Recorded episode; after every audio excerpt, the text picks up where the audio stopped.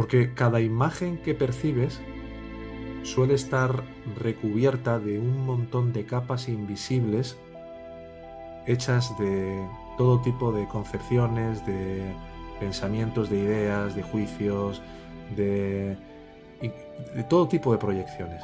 Entonces, tú ahora mismo, por ejemplo, si coges una taza o coges un lápiz, miles de experiencias de las cuales no eres consciente, pero que has vivido en asociación a esa taza o ese lápiz, se van a golpar invisiblemente y vas a experimentar incluso reacciones fisiológicas que experimentaste, por ejemplo, imagínate que un día tu padre levantó una taza y te hizo así para darte en la cara porque no habías hecho bien un problema de matemáticas.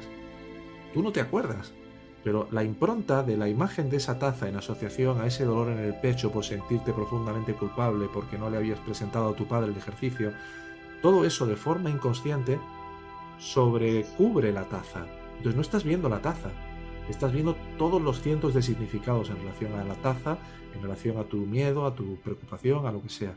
Entonces, en la medida que vamos, va saliendo toda esta basura de, de lo profundo, se van cayendo estas capas de cebolla y llega un momento en que ni siquiera ves la taza como taza.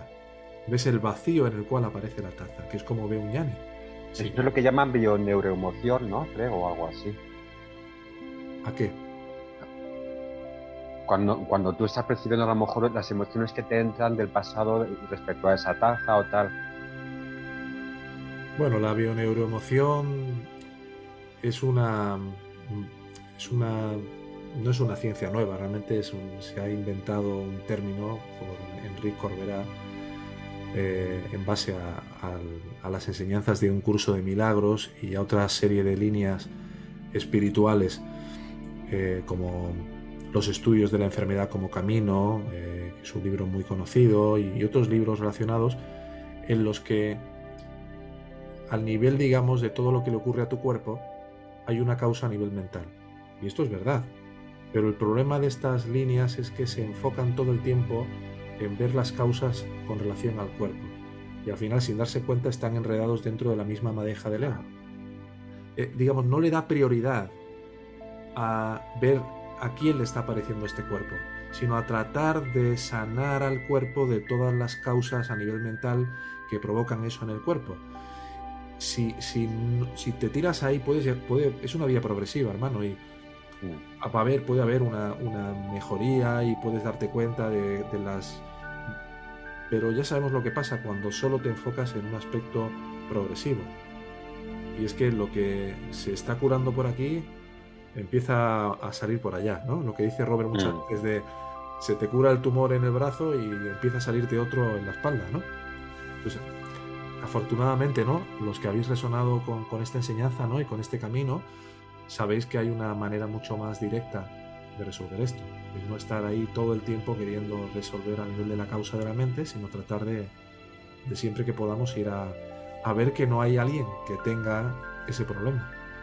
Es una ficción ese yo. O sea, tenemos que intentar percibir el, maya, pero sin, etiquetar nada. O sea, que da igual que veamos lo que veamos. Eso se va a dar eh, de forma natural, ese cambio de percepción en el cual paso de ver una taza llena de todo tipo de sensaciones, de miedos, de imágenes, a ni siquiera llegar a ver la taza como una forma, porque hasta el propio nombre de taza ya se me cae y tengo que pensar qué era esto, ¿vale? Mm.